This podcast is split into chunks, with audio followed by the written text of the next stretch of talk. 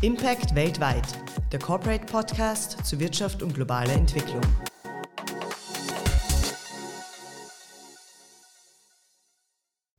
Dieser Podcast wird gefördert durch die österreichische Entwicklungszusammenarbeit. Herzlich willkommen zu einer neuen Ausgabe von Impact weltweit, dem Corporate Podcast für Wirtschaft und globale Entwicklung. Mein Name ist Katharina Keinz und es freut mich sehr, Sie zu unserer zwölften Folge begrüßen zu dürfen. In dieser Episode widmen wir uns Lifestyle Made in Africa. Denn ob Kleidung, verarbeitete Lebensmittel oder Kosmetik, es gibt eine Vielzahl afrikanischer Unternehmen, die tolle Markenprodukte herstellen. Im Mainstream-Handel in Europa sind diese aber kaum zu finden. Ein Mann, der das ändern möchte, ist der Deutsche Jan Mark Lischka. Im Jahr 2020 gründete er den Online-Versandhandel Manuyo, speziell für afrikanische Produkte. Manuyo ist aber mehr als nur eine Verkaufsplattform für exotische Ware. Es ist vielmehr ein Concept Store, der europäischen Kunden eine kuratierte Auswahl an Lifestyle-Produkten bietet, dazu eine schnelle Lieferung und die Gewissheit, dass die Produkte den Standards entsprechen, die Konsumenten in Europa gewohnt sind. Und gleichzeitig unterstützt Manuyo afrikanische Hersteller mit allem, was sie für den erfolgreichen Zugang zum EU-Markt brauchen. Von der Registrierung ihrer Marken über Hilfe bei der Produktanpassung an europäische Vorlieben bis hin zur Abwicklung des Versands durch ein eigenes Lager im Süden von Berlin. Jan Maklischka wird uns gleich mehr darüber erzählen. Außerdem darf ich heute zwei tolle afrikanische Unternehmerinnen begrüßen – zum einen Nawalayo Sembo, sie ist Mitgründerin der kenianischen Laufschuhmarke Ender, die vor allem in den USA und zunehmend auch in Europa erhältlich ist. Und zum anderen Freda Obeng Ampofo, die Gründerin der Kosmetikmarke Kaeme aus Ghana, die ebenfalls stark international ausgerichtet ist. Beide Geschäftsführerinnen arbeiten mit Manuyo eng zusammen. Bevor wir gleich tiefer in die Welt der afrikanischen Marken eintauchen, noch ein kurzer Hinweis in eigener Sache – Besuchen Sie doch unsere Website www.corporate.at und folgen Sie uns auf unseren Social-Media-Kanälen auf LinkedIn und Facebook. Dort versorgen wir Sie mit wichtigen Infos rund um Wirtschaft und globale Entwicklung.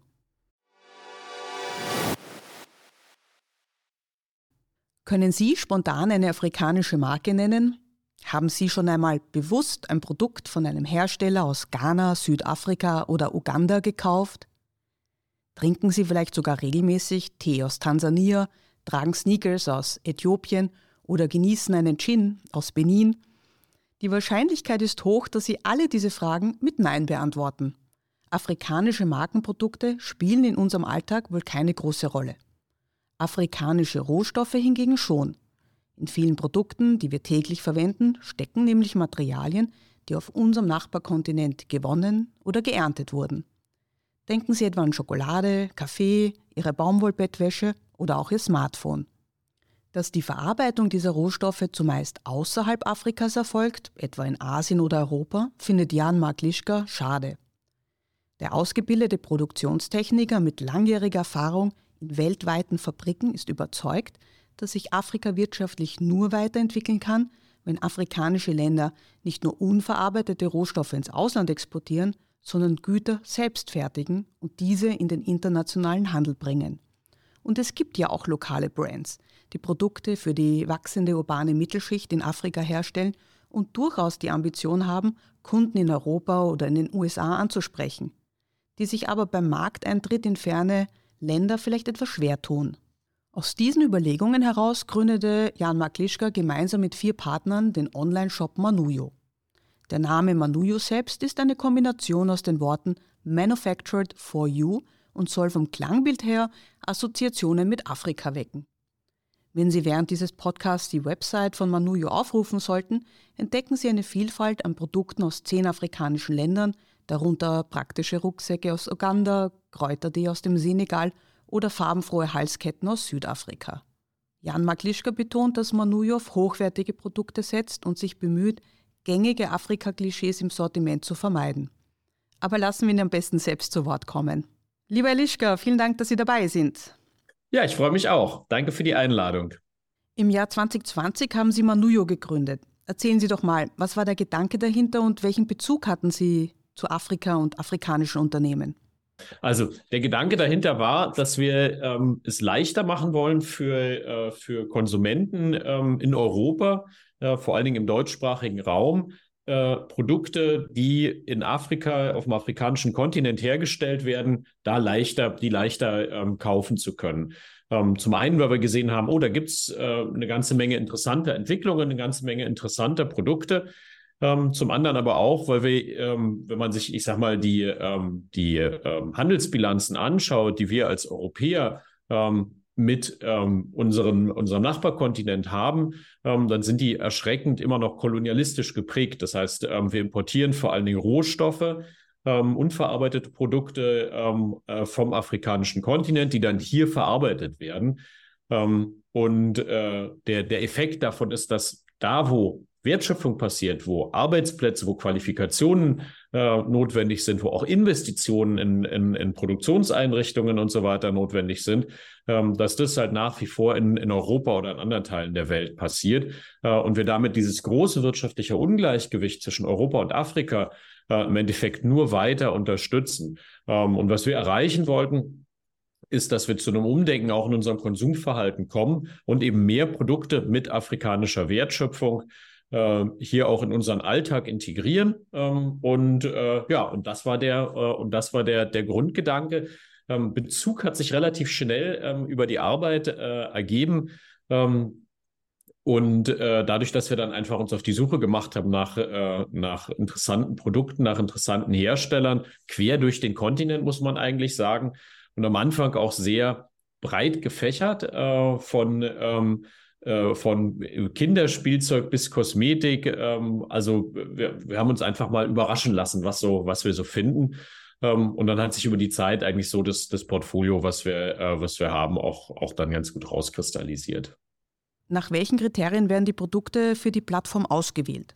Mit dem Begriff Plattform habe ich immer meine Schwierigkeiten, ähm, weil wir sind in dem Sinne keine Plattform, wo Dinge eingestellt werden, ähm, sondern an, unser Angebot ist ganz bewusst kuratiert. Das heißt, wir suchen aus ähm, und, und kümmern uns darum, ein, ein Warenangebot, ein Warenkorb sozusagen zu haben, ähm, der breit gefächert ist, der die Vielfalt ähm, äh, auch der, des Kontinents auch wieder ähm, widerspiegelt ähm, und halt eben eine, eine Breite sozusagen abdeckt, aber immer nach unseren Kriterien. Das heißt, es geht nicht um möglichst viele Produkte da drauf zu haben, sondern die richtigen Produkte ähm, und daher eben dieses Kuratieren.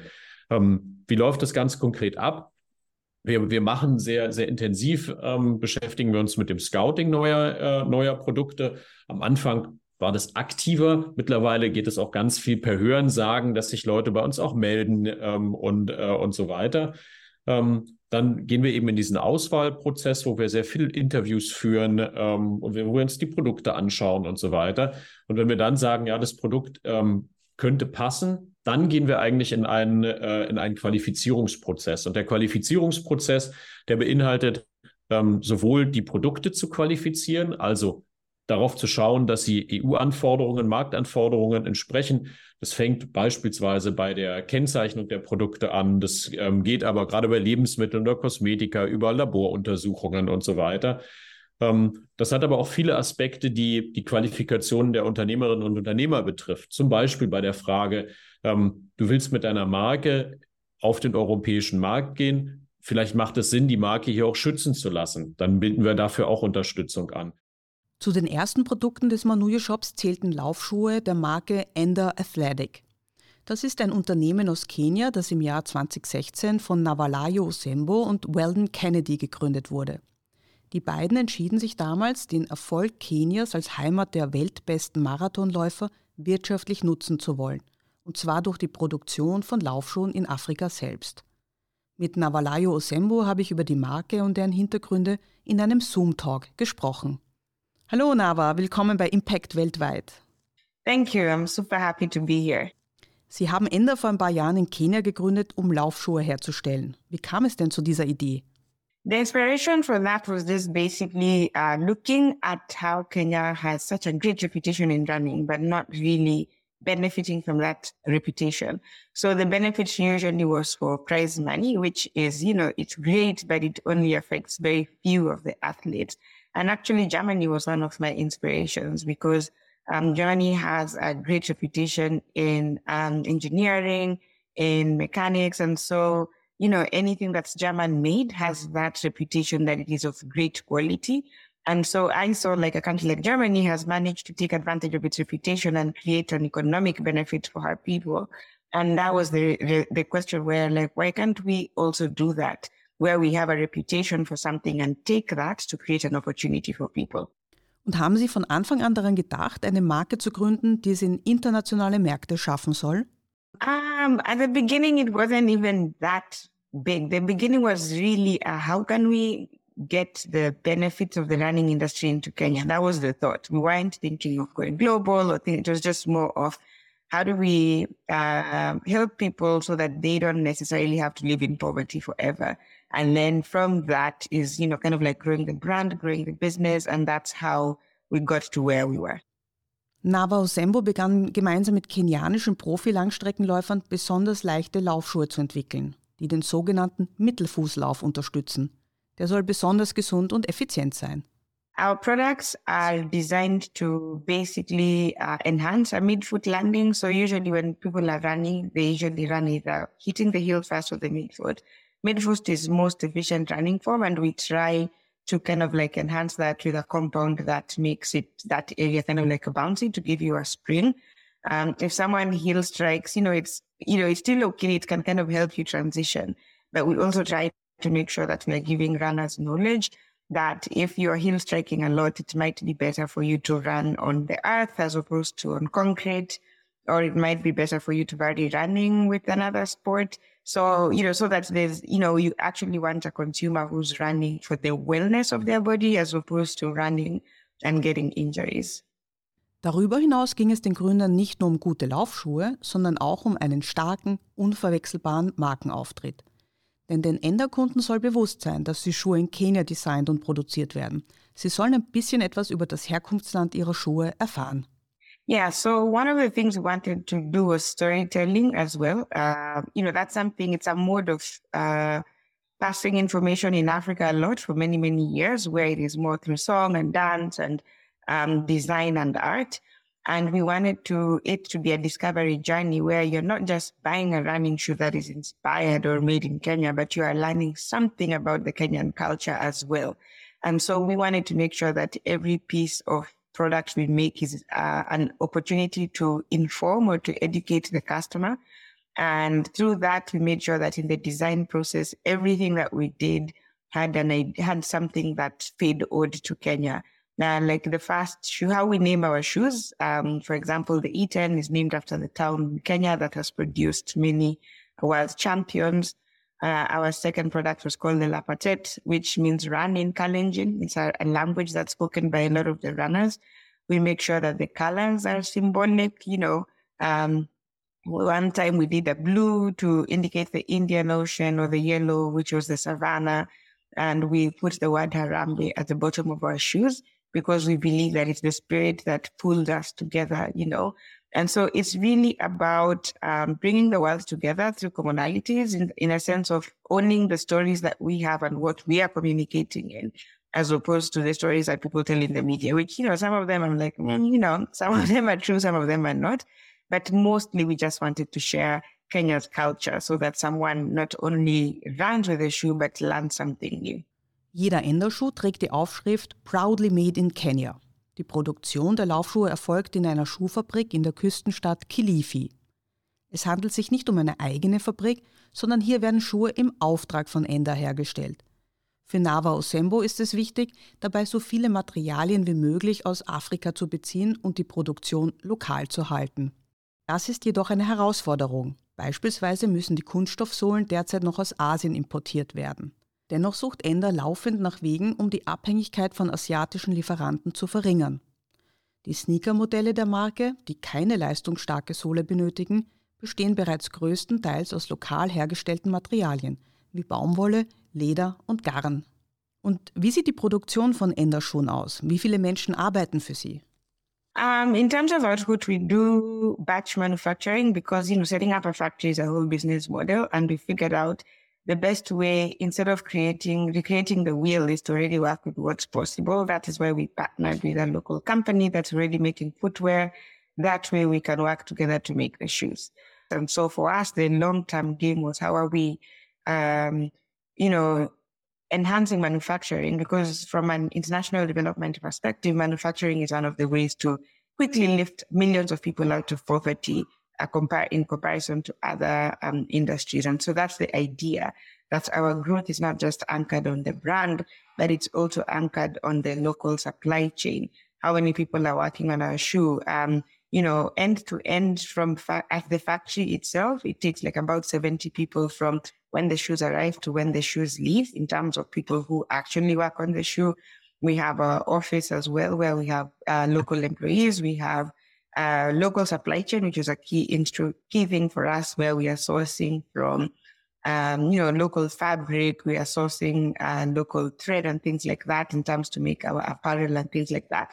And so when you look at that cumulatively, you know, that small shop has like five workers. If you go to the ones that are making the bags in which we put the shoe, it had like another hundred workers. And that's, that was the vision we had where we are saying it's not just, um, you know, a thing that Kenya takes. It's actually a thing that when it comes down, it allows a lot more people to be able to benefit from that reputation. Manuyo war der erste Anbieter, der Enderschuhe im deutschsprachigen Raum verkaufte. Für viele junge afrikanische Hersteller ist es sehr schwierig, ihre Produkte eigenständig auf dem europäischen Markt zu platzieren. Ein direkter Versand nach Europa ist wirtschaftlich kaum rentabel, die Kunden erwarten schnelle Lieferung, unkomplizierte Bezahlung und eine einfache Rückgabemöglichkeit, falls das Produkt doch nicht gefällt oder einfach nicht passt. Da kann eine Kooperation wie mit Manuyo schon eine wichtige Hilfestellung sein, meint Jan Maklischka. Ähm, die, die große Herausforderung ist halt tatsächlich, wenn ich, wenn ich in Ghana oder in Kenia ähm, oder in Uganda sitze, einen deutschen Kunden zu beliefern, ist in der Regel, funktioniert in der Regel nicht. Das fängt, wie gesagt, mit der Logistik an. Die Erwartung der Kunden hier ist einfach, von Amazon geprägt. Ich bestelle heute und dann ist nach drei Tagen fange ich schon an, ungeduldig zu werden. Ähm, ist gar nicht realisierbar, wenn ich, äh, wenn ich, wenn ich jetzt aus, äh, aus einem anderen Kontinent liefere. Ähm, Kunden wollen sich hier darauf verlassen, einen, einen, europäischen Ansprechpartner, einen deutschsprachigen Ansprechpartner zu dem Produkt auch haben, falls der Schuh nicht passt oder eine Rückbesendung es gibt oder ähnliches. Ähm, und dafür braucht es halt eben einen, äh, einen Partner. Unsere Unternehmen, mit denen wir zusammenarbeiten, sind ja in der Regel auch klein mittelständische Unternehmen. Das heißt, für die kommt noch lange nicht in Frage, jetzt einen eigenen, einen eigenen, äh, eine eigene Vertretung sozusagen hierzu zu eröffnen und so weiter. Dafür sind die Unternehmen in der Regel am Anfang zu, ähm, zu klein. Aber wir sehen schon, ähm, Ender mit den Laufschuhen ist ein sehr gutes Beispiel. Ähm, wir waren die ersten, die sie hier auf dem Markt, äh, auf dem Markt vertreten haben. Und mittlerweile haben sie eine Vielzahl an Vertriebskanälen in, äh, in, äh, in Europa. Ähm, äh, eigene Logistik, ähm, äh, eine eigene Logistikorganisation hier. Äh, und das ist eigentlich genau das Art, die Art von Wachstum, die wir erreichen wollen, ähm, dass wir in dieser Anfangsphase eben qualifizieren und unterstützen ähm, und, äh, und irgendwann das Wachstum eben Fahrt aufnimmt und wir damit dann eben das erreichen, was wir halt äh, langfristig auch, äh, auch an Entwicklung erreichen wollen. Manuyo bietet auch in der Produktentwicklung Unterstützung, wie wir gleich erfahren werden. Denn davon hat beispielsweise eine Kosmetikfirma aus Ghana profitiert. Im Jahr 2015 gründete Freda Obeng Ampofo die Marke Kaeme, was in ihrer Muttersprache so viel wie Erinnere dich an mich bedeutet. Creme bietet Duftkerzen, Cremes und Seifen an und vieles mit dem Rohstoff Share Butter. Das ist ein Fett, das aus der Nuss des afrikanischen Scherbaums gewonnen wird. Außerdem produziert das Unternehmen traditionelle schwarze Seife mit Aktivkohle. Freda Obeng Ampofo bezeichnet sich gern als Chief Mix Officer, da sie von Anfang an die Cremen selbst gemischt hat. Ich habe mit ihr via Zoom über ihr Unternehmen und ihre Motivation gesprochen. Hallo Freda, Sie sind Gründerin einer Kosmetikfirma in Ghana. Wie kam es denn dazu? So Kaime is a personal care company uh, based here in Accra, Ghana. I created Kaime because most people know that a lot of shea butter is produced and made here, but Ghana is not really credited for it. So I wanted to create a business that really celebrated um, the roots of this um, magic ingredient and to sort of showcase what Ghana has for the rest of the world. So that was one. Two, I wanted in my small community to just create employment for people. And also, thirdly, to really take Kaime as a Ghanaian product to the rest of the world. Sie haben also von Beginn an an eine Marke gedacht, die international erhältlich sein soll. Yes, my goal was to, to make my goal was to create a global brand because I had traveled all over the world. I had seen shea butter being used in different products, and I knew it was from Ghana and the West African belt. But again, there was no credit given to Ghana or the other West African countries. So my goal was to create a product that was Ghanaian made, Africa made, that talked about you know Ghana and also talked about the fact that there can be great cosmetic products of international quality just from Ghana. Mm-hmm. Yes, so it was created at the beginning with global and international audience in mind. Kaime-Produkte sind zu 100% made in Ghana, erzählt Freda Obeng Ampofo. Die Rohstoffe bezieht sie von zwei Kooperativen im Norden des Landes. Die Produkte werden in einer kleinen Manufaktur in der Hauptstadt Accra gefertigt. Und derzeit wird gerade die erste Fabrik gebaut. Taime hat heute Kunden in Afrika und in aller Welt, vor allem in den USA. Durch Manuyo erreicht Obengampofo Kunden im deutschsprachigen Raum. Die Zusammenarbeit mit dem Shop hilft ihr aber auf mehreren Wegen, erzählt die Jungunternehmerin. I think for one, um, visibility, because it's it's on a different website with different audience that we would normally get from here. But also the Manuyo team has a completely different set of audience that they're serving, right? Mostly Germans and Europeans, you know, audience that I don't have access to because I have a completely different audience. So that's that's visibility on that front. But also we notice that people are more willing to buy from people they know. So if I'm German and another German is introducing a product to me, I'm more likely to buy into it than mm-hmm. if say a Ghanaian is introducing it to me, right? So there's that indirect benefit as well.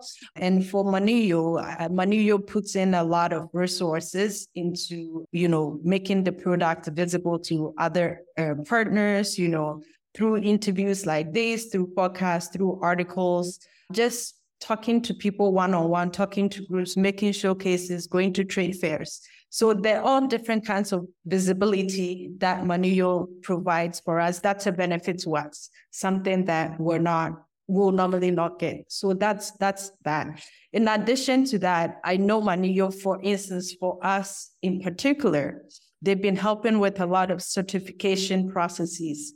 And that's been extremely, extremely useful because, again, they know the terrain in Europe more than we do. And so they're able to take the lead and assist us in navigating these processes. And that has been very, very useful and beneficial. Manuyo sorgt also für mehr Sichtbarkeit von Marken, unterstützt bei der Zertifizierung und bringt afrikanische Hersteller auch näher an europäische Kunden und deren Vorlieben, erzählt Freda Obeng Ampofo. Beispielsweise durch Kundenfeedback, das bereits dazu führte, dass Kaime neue Produktlinien eigens für Europa entwickelte. Feedback is a big, big, big deal. Everything we do is based on feedback. So even if we create new products or new new scents or new variations, they're all because we create like we got feedback from a good number of customers. And so we use that feedback to create products. So when we started working with Manillo, obviously we just shipped over items that we currently sold in our, you know, stock and inventory. And over time, with feedback um, and testing in Germany and other countries, they learned that um, most people in Europe liked a certain kind of scent that's different from what we've been, you know, stocking with them. So we worked with Manuyo to really create different scents, including unscented versions that we felt will cater more to the audience in Germany and Europe than it would be on the continent, on this continent of Africa. So that's one of the ways that we've been working with Manuyuk to kind of tweak products to really fit the tastes and habits and preferences of people in Europe and Germany. Auch Jan Maklischka betont, dass Manuyo sich als Sparing-Partner der afrikanischen Unternehmen sieht, sodass ihre Produkte besser den Kundenbedürfnissen entsprechen. Viel reden wir auch über das Thema mit, mit unseren Partnern, über das Thema, was sind denn eigentlich Markterwartungen des, äh, der Kunden hier? Das heißt, so dieses Feedback auch der, ähm, der Kunden zurückzuspielen, ist auch ein wichtiger Teil, ähm, ein wichtiger Teil unserer Arbeit und denke ich eine wichtige Chance, die, die wir halt eben auch, äh, auch bieten ähm, unseren Partnern. Und am Ende ist ja unser Ziel, dass unsere Partnerunternehmen selber selbstständig in der Lage sind, in den, den europäischen Markt auch zu bedienen und darüber auch Wachstum eben zu, äh, zu generieren. Wie sieht es eigentlich auf Kundenseite aus? Europäische Kunden haben vermutlich kaum Erfahrungen mit afrikanischen Marken und sind vielleicht skeptisch hinsichtlich der Qualität der Produkte. Und über all dem schwebt ja noch das gängige, eher negative Bild von Afrika als Kontinent des Hungers, der Konflikte und der Katastrophen. Ist es herausfordernd für Sie, Herr Lischka, dieses Narrativ zu ändern? Natürlich. Also ähm, also die Arbeit am, an, an Narrativen ist, ähm, ist, ist essentiell und, ähm, und auch das erleben wir, wenn wir uns, wenn wir uns selber oder unsere Kunden auch beobachten. Ich sage mal, gerade in der Weihnachtszeit äh, steht man am S-Bahnhof und sieht dann die, die, die großen Plakate, wo für Spenden geworben wird. Ähm, mit, mit Kindern, die, die, die arm und, äh, und hilfsbedürftig aussehen, in der Regel mit dunkler Hautfarbe. Ähm, und und das, das geht so nicht mehr. Das, äh, das, das, das, das prägt und, und hält Narrative am Laufen, die, von denen wir uns äh, wirklich schon lange verabschieden müssen. Äh, und, und wenn wir das jetzt in das, in das wirtschaftliche Handeln beziehen, die dazu führen, dass es Kunden manchmal schwerfällt zu verstehen, ähm, dass aus Kenia ein hochwertiger Laufschuh kommen kann, weil die Leute assoziieren vollkommen unterbewusst, assoziieren sie diese Bilder, ach, die können noch nicht mal ihre Kinder ernähren, die brauchen Spenden von uns. Wie sollen sie ein hochwertiges Hightech-Produkt herstellen? Wie soll das gehen? Insofern sind wir der Meinung, der Wandel des Narratives ist oder der Narrative ist essentiell für einen Wandel der Wirtschaftsbeziehungen. Und das ist das, wo wir, wo wir aktiv sein wollen. Und wie sorgen Sie konkret für eine frische und positive Sicht auf afrikanische Unternehmen? Sagen wir so, es gibt mehrere, natürlich mehrere Elemente. Das, das eine Element ist, ist, dass es Produkte sind, die hochwertig sind. Das, das, das zweite ist sicherlich, dass wir, dass wir auf eine, eine hochwertige Präsentation Wert legen. Ähm, äh, angefangen von, von unserem Webshop, aber auch allem, was wir an, an Printmaterialien und so weiter verwenden. Ähm, und dann äh, ist, ist halt ein, ein wesentliches Element, dass für uns wichtig ist, den, das Unternehmen und die Unternehmerin, den Unternehmer zu präsentieren. Also wir wollen erreichen, dass ich als Kunde bei Manuyo weiß, ah, hinter diesem Produkt steht Navalayo Osembo. Und ich habe zumindest eine Idee, was das für ein Mensch sein könnte und was sie bewegt als Unternehmerin und, äh, und welches Ziel sie mit ihrem Unternehmen verfolgt. Weil über dieses nun über viele tausend Kilometer über das Herstellen einer menschlichen Beziehung zwischen, zwischen Kunde und, äh, und Hersteller des Produktes, darüber baut sich im Endeffekt, äh, baut sich im Endeffekt ein Vertrauen auf. Und das bin ich davon überzeugt, ist auch ein Teil von einem zukünftigen Einzelhandels- oder, oder Einkauferlebnis, dass ich eben nicht anonyme Ware ähm, aus irgendeinem Container bekomme, sondern dass ich es wertschätze als Kunde zu wissen, wer steht eigentlich dahinter, was ist eigentlich die Motivation hinter diesem Produkt. Ähm, und das ist für uns ein, ein wesentliches Einkaufserlebnis, was wir, was wir unseren Kunden halt bieten wollen. Der Fokus auf Qualität und Hersteller-Kundenbeziehung hilft dabei, dass sich die afrikanischen Markenartikler nicht auf einen harten Preiskampf einlassen müssen. Ender Laufschuhe kosten um die 140 Euro pro Paar, Cayenne Cremen gibt es so um die 20 Euro aufwärts für ein 100 Milliliter Gebinde. Freda Obeng am Pofo meint, dass manche Kunden bereit wären, auch deutlich mehr zu zahlen. Customers are price sensitive in general. I think for our product, a lot of our customers are not thinking about price. They're thinking about the quality of the product they're getting. And they're thinking about the experience they're getting with our product. So that takes away from the price. So I've had one of our large eternal shea butter it's about 24.99 USD, which is let's say give or take maybe 25 euros, give or take, right? And I have customers that are willing to buy it for 150 euros without asking for discount because they love the product. And it's just, you know, they've used a lot of high-end products and they feel like those high-end products are not even up to par with what we're selling them um, because our product is very pure and authentic. So yes, in general, uh, customers are you know sensitive to pricing, but when it comes to our product, they're not thinking much financially. They just want to buy a good product that's good for them, that they feel is worth their purchase. Hochwertige Produkte aus Afrika, deren Kauf sich lohnt und Freude macht. Das klingt ja alles sehr positiv. Aber noch sind ja afrikanische Marken ein Nischensegment.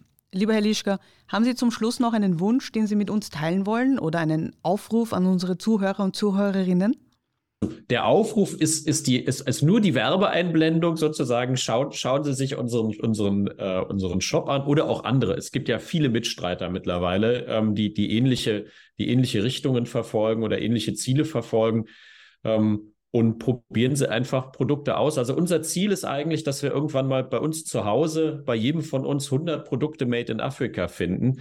Ähm, wenn man heute schaut, dann findet man vielleicht eins, zwei, drei. Aber ähm, ich glaube, wenn wir, wenn wir das schaffen, 100 Produkte made in Africa bei jedem von uns zu Hause, ähm, dann haben wir eine ganze Menge Wandel erreicht. Vielen Dank für das Gespräch. Ich danke auch. Mit dieser positiven Vision von Jan Maklischke lassen wir die Episode ausklingen. Liebe Zuhörerinnen und Zuhörer, herzlichen Dank fürs Dabeisein. Falls Ihnen der heutige Podcast gefallen hat, freuen wir uns über Ihre positive Bewertung. Verpassen Sie keine neue Folge und abonnieren Sie gleich Impact weltweit. Beispielsweise erwartet Sie nächstes Mal ein spannendes Expertengespräch über den Fachkräftemangel in Österreich und über die Frage, inwiefern qualifizierte Zuwanderung, speziell aus Entwicklungsregionen, Teil der Lösung sein könnte. Nochmals vielen Dank für Ihr Interesse und Ihre Aufmerksamkeit und hoffentlich bis bald. Impact weltweit, der Corporate Podcast zu Wirtschaft und globaler Entwicklung.